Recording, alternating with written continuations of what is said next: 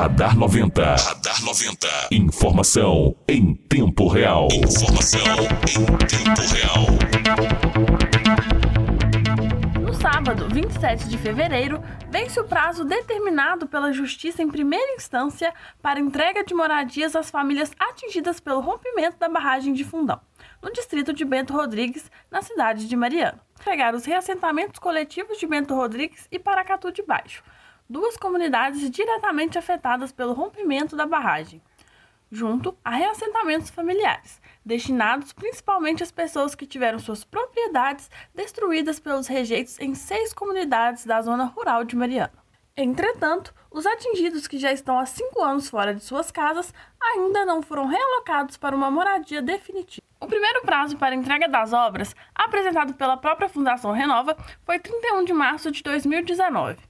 O segundo, determinado pela Justiça, foi 27 de agosto de 2020. 27 de fevereiro de 2021 já é o terceiro prazo para entrega dos reassentamentos, que seguem inconclusos. A Justiça determinou uma multa de um milhão por dia a partir deste sábado, 27 de fevereiro.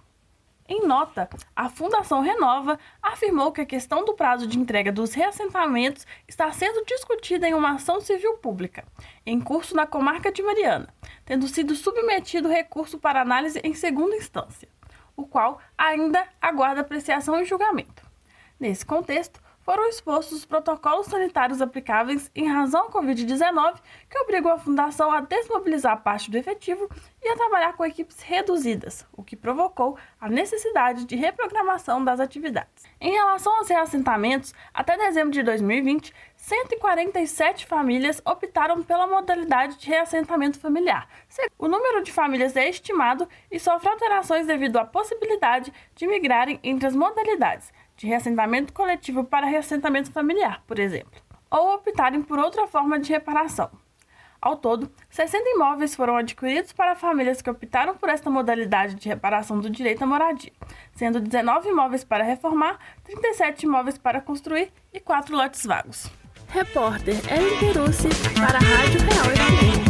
Radar 90. Radar 90. Informação em tempo real. Tempo real. real, real, real.